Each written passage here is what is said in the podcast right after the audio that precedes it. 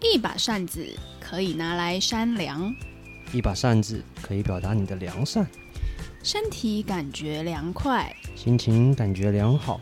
哪里良善哪里去，大风吹，吹什么南城纳凉人。。分享初心，创造感动。嗨，你今天善良了吗？我是桑雅。我是小杰，汇集台南巷弄的故事，让好人被看见，让好事被听见。我想每个喜欢台南的人都有他自己独特的理由哦。有些人是因为美食，像嗯小介；是没错，我就是。那有些人是因为人文风景，就是像我很喜欢渔光岛的一个气氛。嗯哼，那有些人可能是为了回忆，那还有一些人很特别哦，是为了寻宝而来的。是那啊寻宝，有一些人想好奇说寻什么宝啊？就是需要寻找在古物和器皿中留下的时光和记忆。嗯，所以南山奈良人今天邀请到台南鸟飞古物店的店主人，大家也可以叫他鸟飞没这样错，子叫我鸟飞。好啊，那嗯，我们想说今天让就是鸟飞来自我介绍一下，嗯为什么你一开始会开始接触到古嗯物这件事情？啊大家好，我是鸟飞。那大学的时候在、也是在台北念书，嗯那毕业之后我就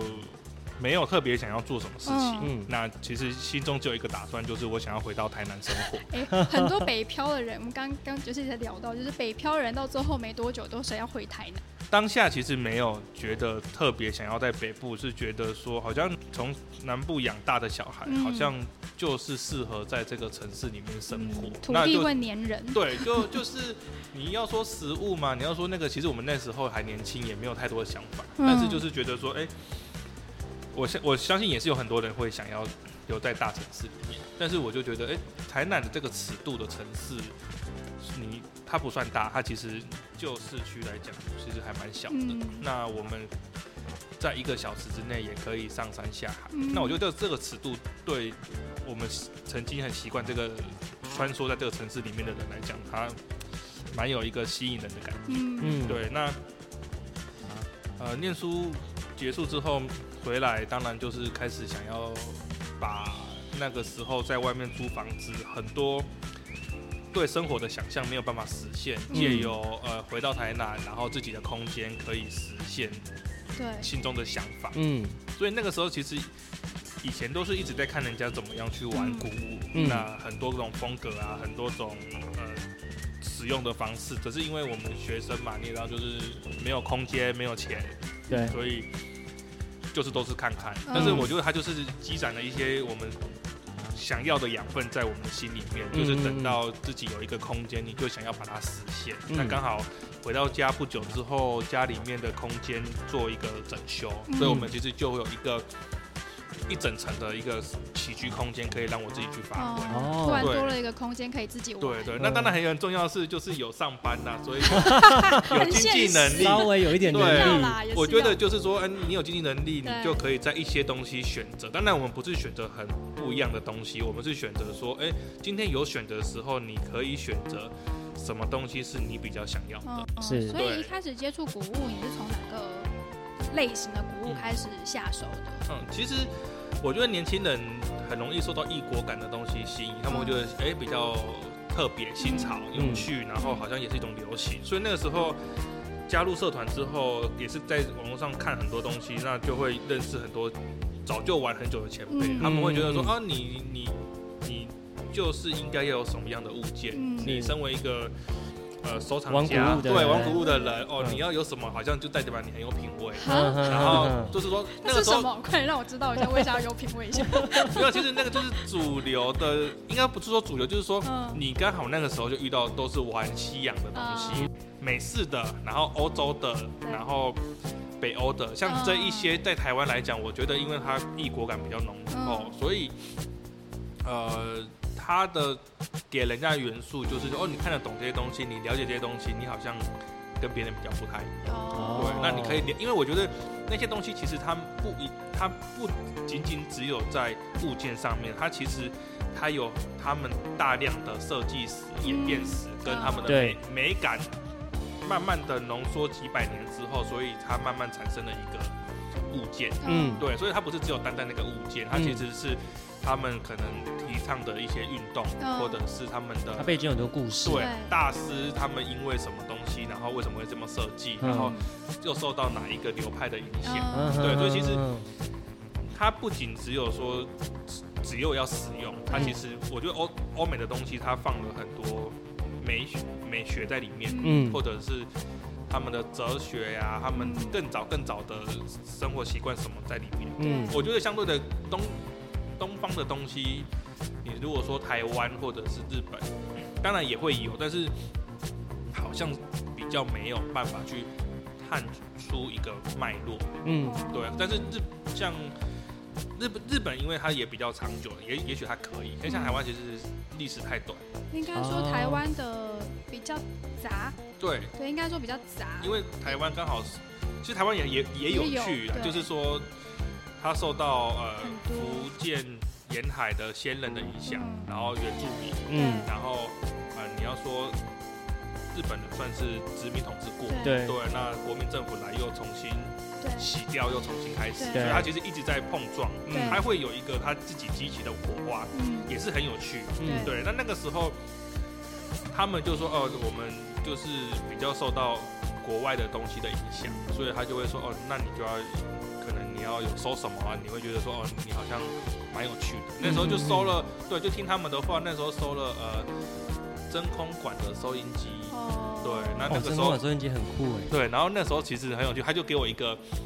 很棒的店家，然后在意大利的威尼斯，嗯，然后他他给你他你他们跑去吗？没有没有没有 那么吓一跳疯为狂。了这个真空他就管，说这个店家，他每一台都整理到几乎像全新的一样，哦，对。然后它的不管是它的外表跟功能都不用担心，它外表也是真的就像你买新的一样，这样。嗯嗯对，那个时候真的就是觉得哦好，我就买，就是那个时候真的很傻，就是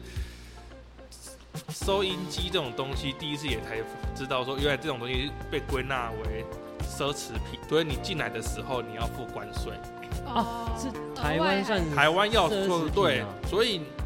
那时候我记得那一台好像要一万多块，哦嗯可是那个关税大概是半台的钱或更多，我有点忘记。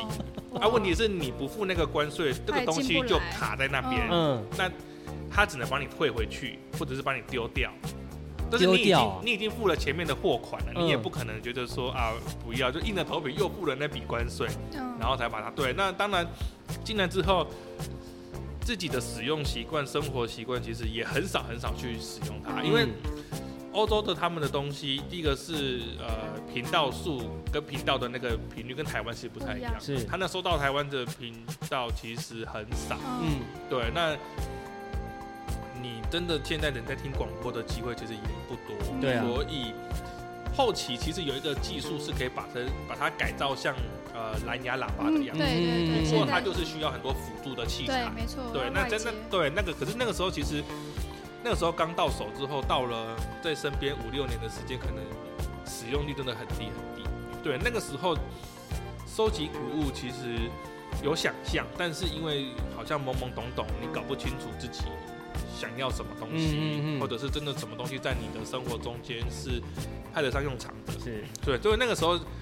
别人跟我讲，我如果经济能力许可，或者是我也稍微喜欢，我就会收。但是陆陆续续，你也会发现说，哎、这边好像不是那么吸引我，或者是说不是那么真的在我的生活中对我是有帮助的。嗯对，那它其实也是建立说，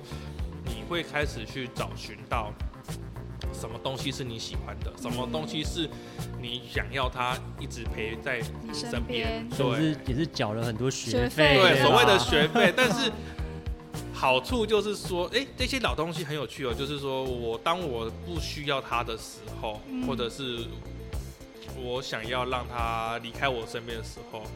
我其实不会亏很多钱。哦，所以我的嗯买卖其实是有一点从这边而来，是说我把我不需要的东西再离卖开出，去，嗯对，离开我的空间，我需要我我需要空间摆，我也需要呃钱，就是说嗯资金。嗯对那一来一往之后之间，我觉得哎蛮、有趣的是，我原本挑进来的东西，如果我不要讲求一个很好的利润，我只是要把它清掉，对或者是变现回来，哎、其实都还可以，嗯，很多人愿意接手我嗯手上挑过的好东西，对，有买有卖，当中又假设有有点小利润的话，嗯我觉得哎、那蛮有趣的啊、就是说上班之余又有点重心，就是每一天开始，那那我就变成那个时候就是变成说，哎、有人我要卖东西的话，有人愿意跟我买，嗯，对，所以原本没有想到买卖这件事情嗯是误打误误撞，打误撞，就是对，然后嗯有因为我的房间那个时候在四楼，对，所以其实东西都要被我搬到四楼，嗯然后卖掉又从上面又搬下来，所以一开始其好累实 都是卖小东 西，我都去进，我后来就去哎、去用我自己的自己的想法跟眼光去进一些我觉得还不错的，像啊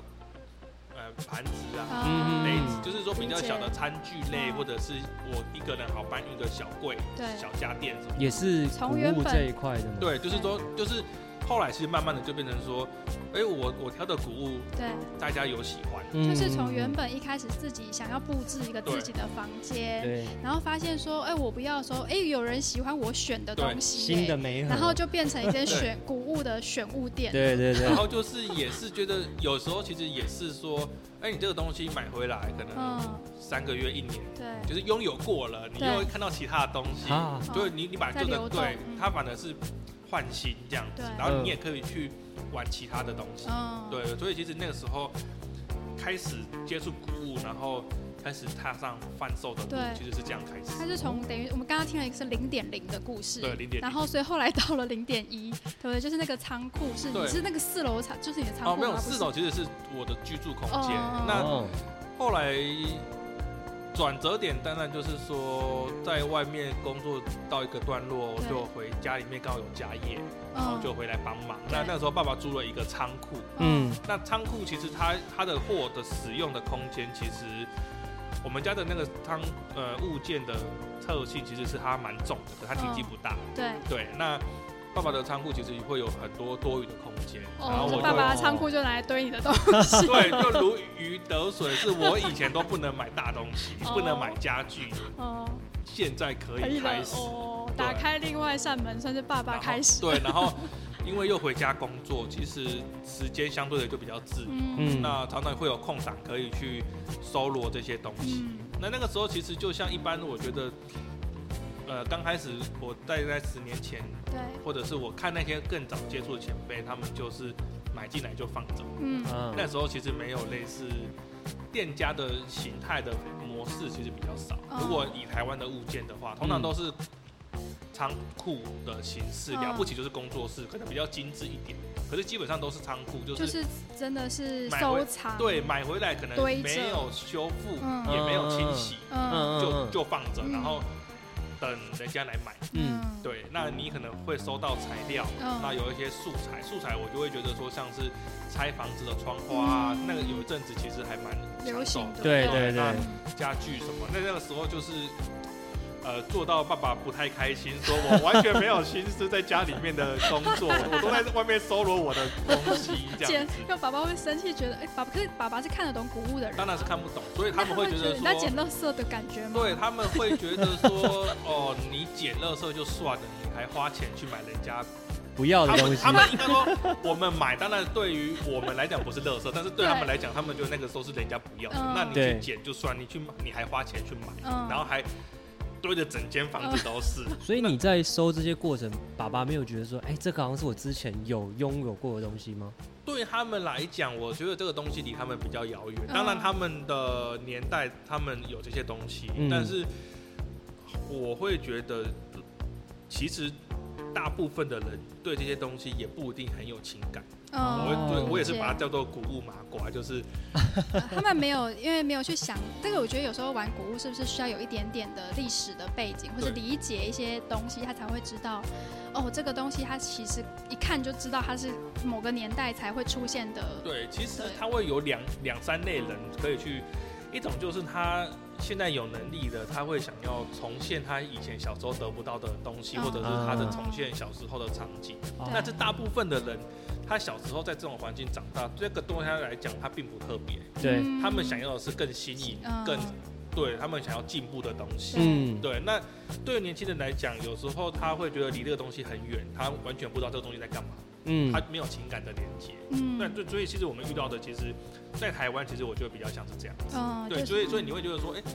会接触古物的，或者是很多人看到我那么年轻，他们会觉得说，嗯奇怪，会喜欢这些东西的不都是一些有年纪的人吗？对，对，那你怎么那么年轻，你对这些东西就那么有情感？嗯那嗯嗯，那个时候就是因为我自己呃大量的接触，然后我一开始也是没有想过要经营这件事情，我只嗯是想要收集。嗯那在我收藏的过程中，如果有人看得上，价格可以，我我那我就让我就卖这样。嗯那一点，你其实就是说，我后来突然某一天，我就觉得说，哎、呃，我我的物件，假设我一直都没有去把它分门别类，或者是嗯把它重新诠释、清洁的话，嗯大家来我这边，好的、坏的全部都混在一起。嗯，对，挑这边的东西就像挑菜市场，嗯永远嗯永远好的东西他也觉得不够好，嗯对对，然后看不出它的价值，所以我就把那个仓库原本一个办公室的空间，它既不大，可能了不起，可能八平或者是六平那么小的空间，就是把它整理起来，嗯然后把物件开始进来之后，呃，分类，然后清洁、维修、整理，然后摆成一个氛围的样子。但我那时候想象是一一部分是说，借由比较正式的场域，或者是比较正式的介绍这些物件，让人家可以去了解。嗯，对，那另外一个是，你有一个氛围，可以慢慢的去呈现说，我们比较年轻的人，有时候呃用新的眼光或者是新的诠释方法再去看待这些古物，跟早期的前辈好像怎么玩这些东西好像又不嗯，太一不太样。一样，那我们挑的东西其实也跟那些前辈也不太一样。是嗯嗯对，嗯，所以其实那个时候，两飞刚开始，他比较特别的是，就是对于那些前辈，我们好像收一些很不入流的东西，就是说他们以前那些东西，这些他们都是这个，你们现在在收，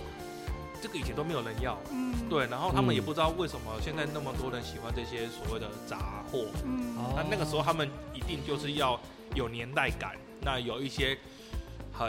类似古董那种东西是不是，对，然后他们就是说，他们有一些评断的标准来判定你手了上解是不是了好解东西，嗯那是不是出自于好人家，对，是不嗯是理解来自于好的功法？那每个嗯物件出来，它可能有流派，可能有对。嗯那当然我们也很喜欢，可是因为其实我们出来的已经算太晚了，嗯我们是其实看不到太多他们那个时候的好东嗯西。是我我们我们其实老实讲，就是我们遇不到那个东西。嗯所以我们你要说叫我们要去欣欣赏或者什么，我们会觉得比较远，然后好像也不有趣。但是我看到我所喜欢的这些东西，好像现在年轻人开始慢慢的喜欢。嗯，那那个时期其实当然，我觉得做起来也不轻松，是呃，台湾对于古物这件事情，我觉得还还蛮贫乏嗯的。如果你相对于欧洲或者是你看日本。理解他他们们嗯那种心里面对，根深蒂固，就是呃，古物就是一种老的美对，美学生某一种生活的一个的态风度格，，对嗯态度跟风对，因格，为像很早就是很多人去欧洲会去二手市集对对去对对对收东西回来嘛，呃，日本也有很多什么京都最多啊那种对东对市对就是市市集也是对很大的，他们就不会像我们的长辈看这些东西是觉得没有人要的，对对他们反而是会用一种独特的美感去欣赏这些东西。对，所以听起来就是等于是让赋予这些老东西一些画面跟情境，因为其实可以看得出来，有鸟飞这边诠释的的陈列或者摆放方式，它本来就会跟以古董的那种玩法，它是本来就不一样比。较不太一样，对，所以从一点零就是把呃基本一个仓库它整理好之后，然后后来到啪里啪里二点零嘛，就是有一个比较是呃街边店的状态，对然后对到现在越来越大了，三现在我们就说它这边现在空间是三点零哦， 就是你这到现在已经变成是它有一个区域区域的划有嗯分点像博物馆，馆的感觉，对你其对它的实想象是什么？嗯，其实就是一点零，当然就是一个很粗略的想法嗯嘛。那也是因为那个开始的时候，那个时候少人，比较少人开始这样子做，嗯那也这么做的当下也很幸运的都被看到或喜欢，然后开始有很多的介绍。那加上大家对我挑的东西或者是我的物件的品相啊，嗯大家都还蛮喜欢的，嗯那就越来越受到欢迎这样嗯子。那就有很多很多的机会。那当然，我觉得这这个过程中，你的心态会、心境、心态，还有你的想法会一直不断的改变。嗯，那旧仓库的形式已经没有办法满足我对这些谷物的想法。嗯，对，我就想说，如果我今天是一个新形态的店面，嗯，然后我我可以是一个新的空间，我可以怎么样去诠释我的东西。所以那时候爬里爬里的二点零，其实就是我们重新整修了一个呃空间，然后是一个全新的装潢的模样，去用新的空间放进这些古物，然后去嗯做一个、呃冲冲击也好，然后或者是故意设计让要去我们其他空间的人一定要经过我们的古啊物，理空解，间嗯然后他去了解这些东西，去碰触这些东西，然后不一样的想法在这个里面。嗯那当然就是说，过了两三年之后，又开始想想的又不太一 样。哎、我对，好奇问一下，你大学念什么？大学其实我是商学院，哎、商所以学院对，所以哦其实蛮多人会蛮好奇，说对，因为好像接触古物的或者是什么大学可能是念艺术，对啊对啊或者是念设计，或对对者是对相关，但是可能我小时候是念美术班。哦，有点相关但小是时候是多小？可能国小，哦然后国中，可是、那个国小国中都是。我觉得后来其实就走正规的大学，那个时候也没有想过说，哦，我应该继续走美术这条路，嗯或者是我应该要怎么样，你身上留着艺术家的血液。也也许是这 样，对。然后，所以我的，人家说我拍照的角度，我嗯诠释的方式好像也跟一般人美感不不一样嗯，对，那那个时候帕里帕里二点零的时候，我们当然也受到非常大的回响，就是我们把空间跟古物做个结合。嗯嗯，那真的是把鸟飞推到另外一个高度，嗯对于我来讲。嗯，那那个时候，我觉得我不会因此而停下来，是我一直会在想说，我们古物的未来是什么？那嗯我所想要呈现的东西是什么？那我可以带给别人是什么？对，嗯所以开始心境又在转变的时候，我突然遇到了这个空间，就是鸟飞现在的空间，我们称为三点零，就是这个空间它其实很，你要说它很残缺、很原始也好，或者是我就是想要找到一个突然是一片，又想要回到呃空白的白纸上面，然后用最低限度的装修，然后我所有的主角、我所有的装潢、我所有的摆设都是我的古物，嗯反而是我的古物当我的主角。对，对，我那看你们的古物其实有很多不一样的东西，对就柜是子有碟子，就是会在这个空间，就是想说，哦，那就我就是让古物在里面当当一个被看见的东西。嗯那你会说的，我我里面有很多东西，或者是分区分隔，或者是我的陈列可能跟一般的古物店不太一样的嗯是，对，我希望的是真实的呈现他们在我们生活之间所扮演的样貌。嗯，嗯所以我摆设的其实比较像是，哎、在家里面的模样，哦或者是你买回去摆设使用的方式，或者是情境，大概会是这样。嗯有一些古物店家，当然他们会分门别类，就是哎、全部椅子都上架放椅子，哦然后柜子这边就是柜子，然后你要桌子、哦这了一解区就是桌子，比较对像是情境式的陈列方式，对，就是像那个 IKEA 是这样的。啊，我 理解了 IKEA，啊，对就对是对说哦对，哦，用个是这个一是样的概念好像不 错，这其可实他以们哦。学我们的， 就是说这个就是一 个哎、就是一个复古，对，就是说我觉得，因为这个其实这样的想法是来自于说，我觉得我们在推广一件事情，就是让古物进到我们的生活之中。嗯那有时候别人比较难想象，或者是你对他们没有接触过古物的人来讲，他买回去他不知道怎么放，嗯不知道对怎么摆，对哦，就是现场诱发他。对，我们摆出那个情境，嗯我们我们去诱发，我们去告知他说，哦，你回去可以这样用。当然，你有更多的想法，我们也非常更欢迎你们反馈给我们当，然因为其实有很多客人他们回去他们的想法是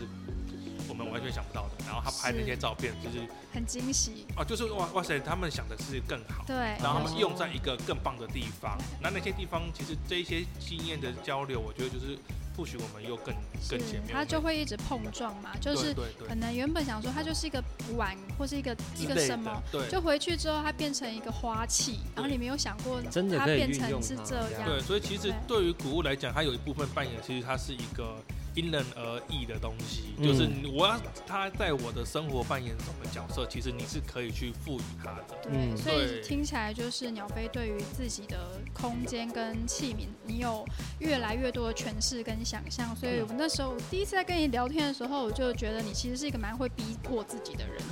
然后什么星座的？ 没有，其实我的星座后来也不太像，我是真的天蝎座。哦，是啊哦哎小姐也 是。哦我也是，因为因为那然后那时候就讲嘛，就是因为你一直 push 自己，对然后讲包含到为什么取名叫做鸟飞对这个名字，然后都让我觉得有一种哇，你真的是不得闲的一个人哎。就是你会一直想对要往更高的地方去。对，哎、可是你真的，因为我们那时候听到的时候是有在，因为有时候会不小心讲反嘛，鸟飞飞鸟对对这样对子。然后后来是说，因为飞鸟对你感觉好像是一个名词，嗯，就是然后鸟飞它会变成是介于好像是名词跟动词之间的一个状或者是态一。个形容词，对它可是好像没有办法被界对定。，因为我那时候也是看到就是鸟飞的时候，其实它就是那个千山鸟飞绝。对，对，然后那首就江雪嘛，对那一那一首诗，然后我就想说是要到一个什么样子的境界？那嗯，孤舟蓑笠翁 就是一个无人 的安静的境界。对，这个其实也蛮有趣的，就是。呃，因为心境在变嘛，那其实对鸟飞也有一些核心的思想，就是我们其实在探求一些物件的可能性。嗯， 嗯，那我们去定义它，或者是我们不去定义它，我们让别人去定义它。对，那我们重新给这个东西留在我们身边，我觉得这些物件才会被延续下去。嗯嗯，那对你说，其实我一直在想，鸟飞到底它算是一个什么样的词？但它其实没有办法被界定，是说我也觉得我在做一件好像很少人做，嗯或者是没有人做的事情，对就是因为鸟飞它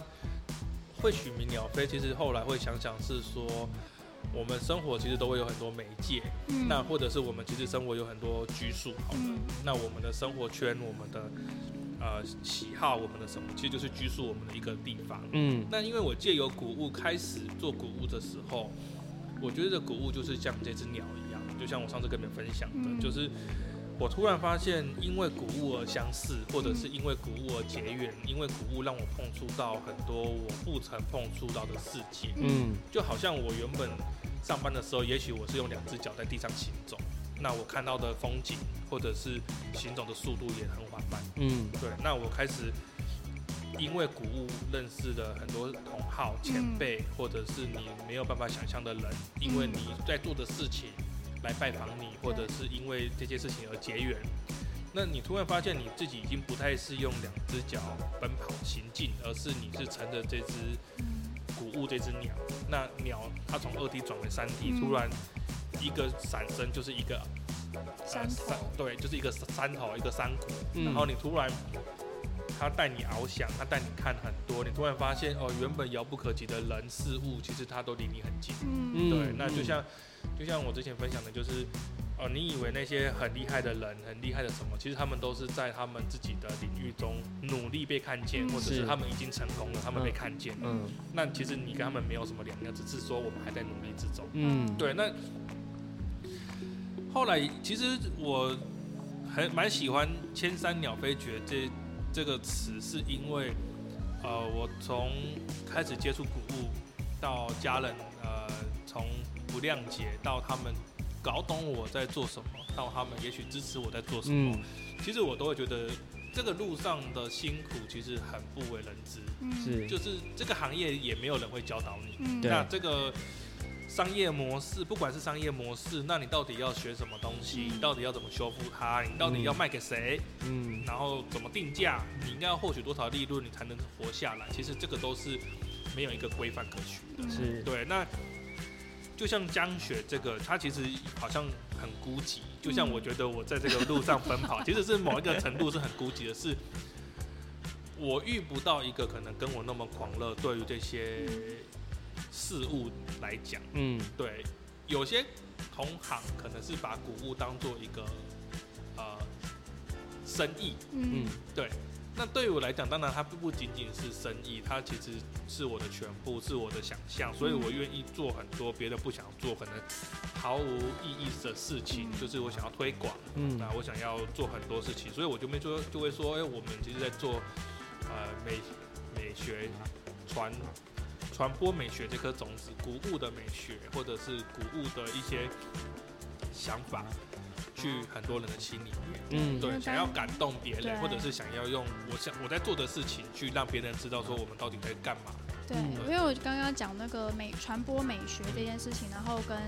呃在每个人心中种下一个种种子子这件事哦，然后我就刚刚也是觉得说，呃，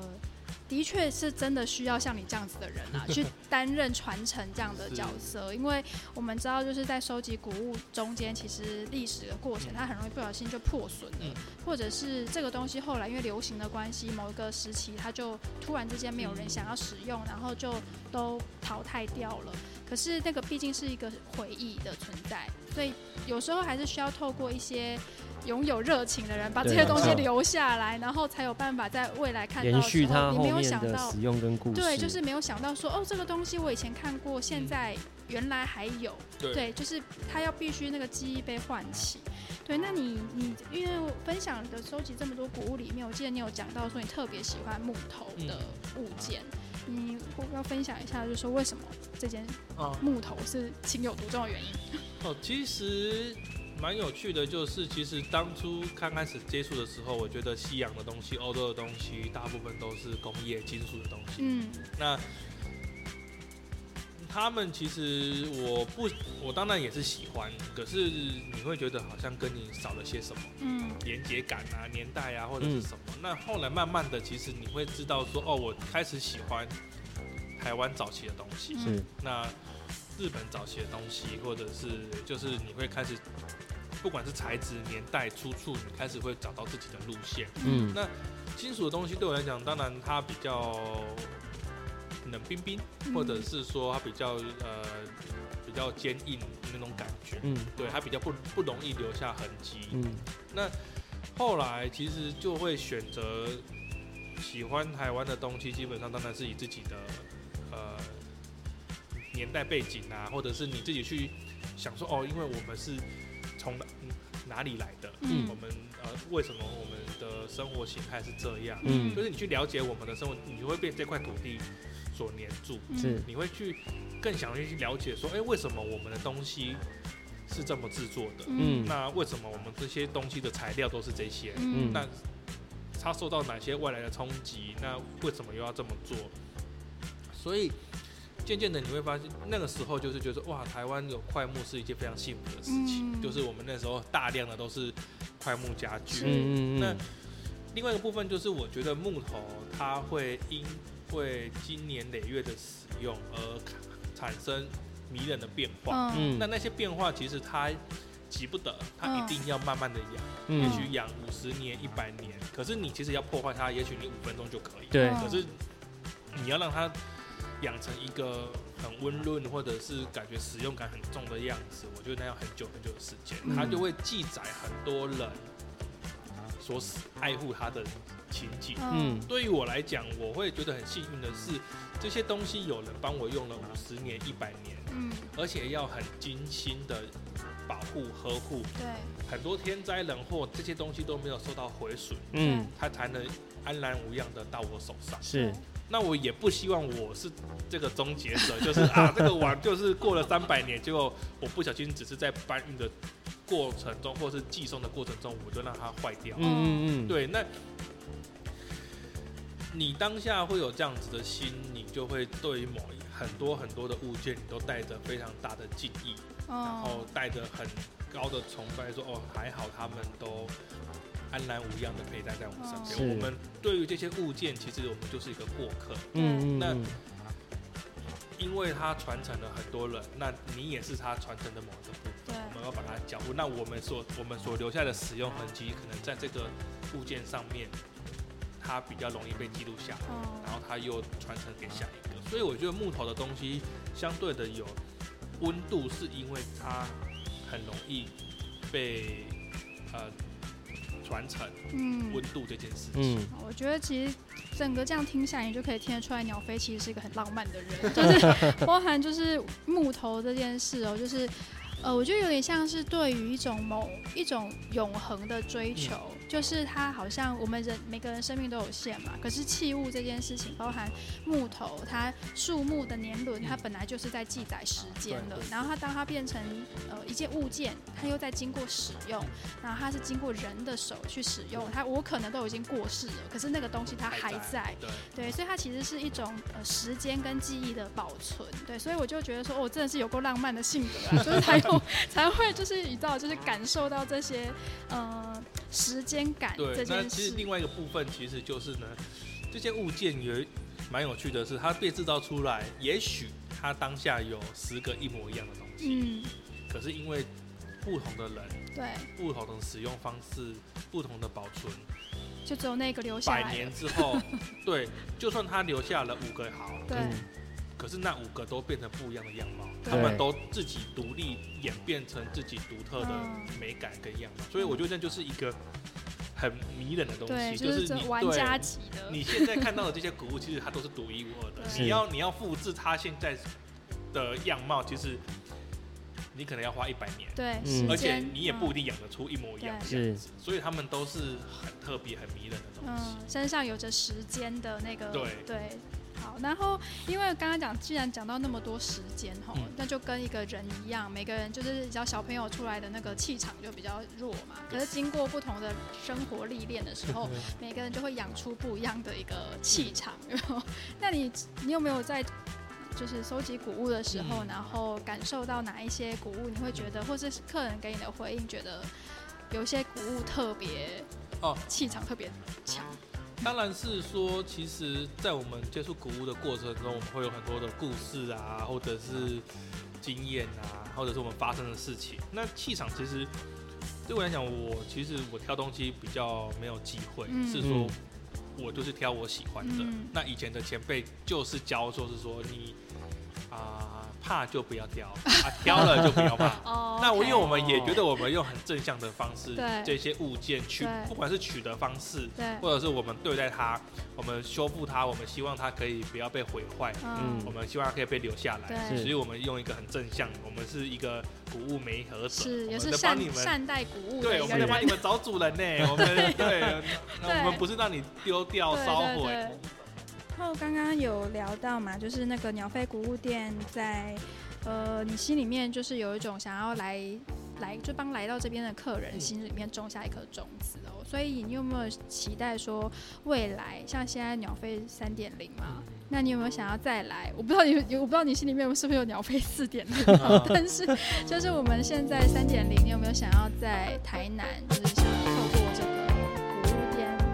为大家带来什么，或者是说你觉得你自己的空间在这个地方扮演的角色是怎么样？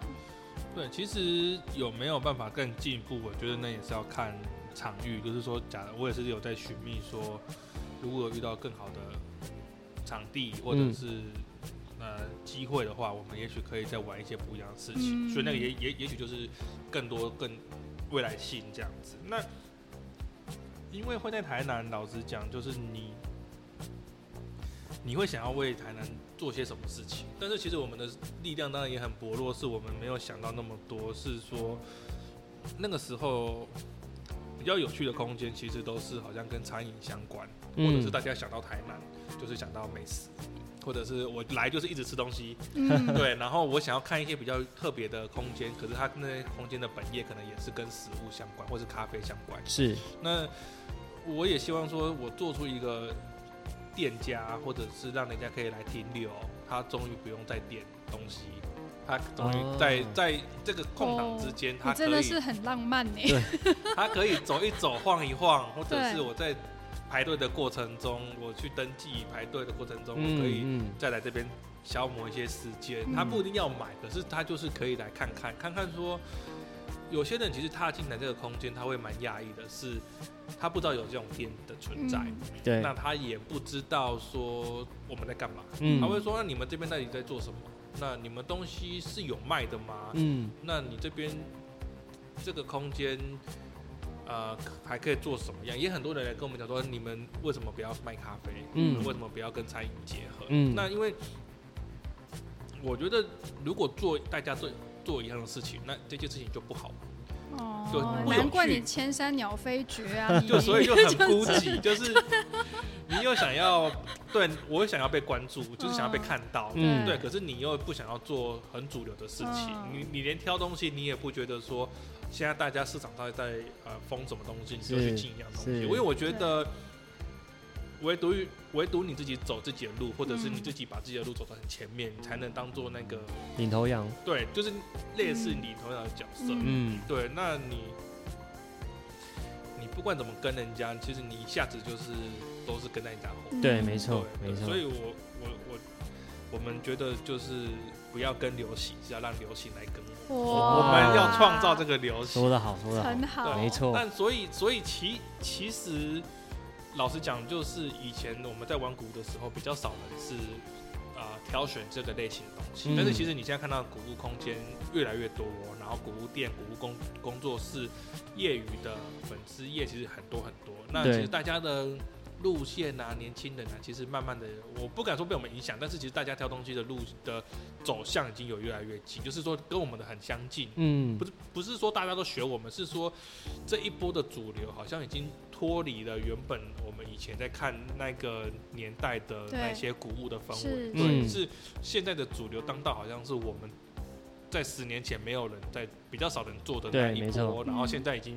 变成好像普罗大众反而是喜欢这个对东西我，觉那得当嗯对那其实就是变成说。我们当下如果是已经在潮流里面，或者是不不不是说潮流，就是说一股洪流之中，嗯，那下一个十年我们在哪里？也许我们现在就要开始去想说，我们要开始做一些跟现在的人不一样的事事情，或者是对我们要走不一样的路。嗯，我们在往后的十年或更久的时间，我们才能做出不一样的事情。是没那错个，那因为在台南，我觉得好处就是，呃，当然相对的北部，我们比较有跌倒的机会。我们嗯跌倒了之后，我们可以还可以站起来。嗯，那因为你说北部的呃环境啊、资源啊、资金啊，我觉得那个消磨都是好像你一发子弹你就必须要打得很准。对啊对你，对你可能积攒了很久，你就是这发子弹而已。你如果对打歪了，或者是台北的生态，我们其实很了解，就是你三个月就已经有更多嗯更厉害的店空间对出来，已经对，把你的呃有时把候你是的模仿对，对对对，当然也也会有了。 对这个其实我觉得嗯跑在前面的人。对，辛苦的，就是说你努力了三年五年，别人如果真的要抄袭你，或者是看你在做什么跟着做，其实他一个月就在你后面。对，没错，对对，那你做原创，其实你真的很很很辛苦。嗯那卖这个，其实你也不能说，就有点像是你，就像《食神》里面说的啊、就是你比赛跑步，大家都在跑步，你比赛。啊、就是你大家都在做一样的事情，对你不能说别人抄袭你，但是你会觉得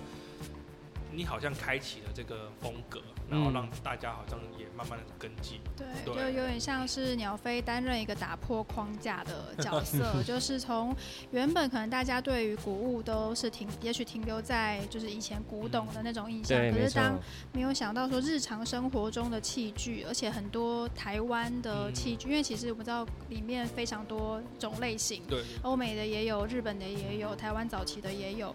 那好像突然之间打开了一些年轻人的对于古古物物的一件些的不看同的法想象。是，对，所以有时候的确就是需要这样子的狂热 者，对，帮忙把一些呃时代的记忆，对然后给保存下来，然透后想要在台南，对，透过很多不同的呃，我觉得台南是一个很神奇的地方啦，不管是古迹也好，然后现在到呃日常生活的用品。它包含就是一些老宅，它其实都是需要经过后面的人愿意去修复它，是它才有办法把那个记忆给再带出留下来来，嗯对，然后在不同的世代呈现出不同它的风貌。嗯，对，好，那今天就很非常谢谢，就是跟我们分享对鸟飞，纽哎就是飞，对一还要继续飞下 去的。我觉得这只鸟真的是飞得好高好远，很很辛苦它还的一有只未来鸟，的十年呢，啊 刚刚飞不对就说停，了，对对，还有很厉还害希。望可以，呃，不只是带着我自己，我觉得只要你是喜欢古物对的，或嗯者是你稍微对古物有感觉的，甚至你对古物没有感觉也没有关系，我都想要带着你去看看对说透这过个世界可嗯对以呃，对，嗯有点像是透过透过鸟飞的眼眼睛睛， OK 对，然去后把美或者是把我想要传达的东西传达到嗯你们的心中，这样子。嗯，好好，谢谢，今天谢谢鸟飞谢谢，谢谢鸟鸟飞飞。那有机会，其实听众朋友有听到这一集 podcast，也可以到鸟飞古屋这边来看一下他们现场的陈列。嗯我第一次进来真的是很像博物馆。好，那就谢谢鸟飞。那这些资讯呢，也都会放在我们下方的连接。有兴趣的观众朋友呢，也都可以来这边看。也谢谢哦，拜拜。拜拜。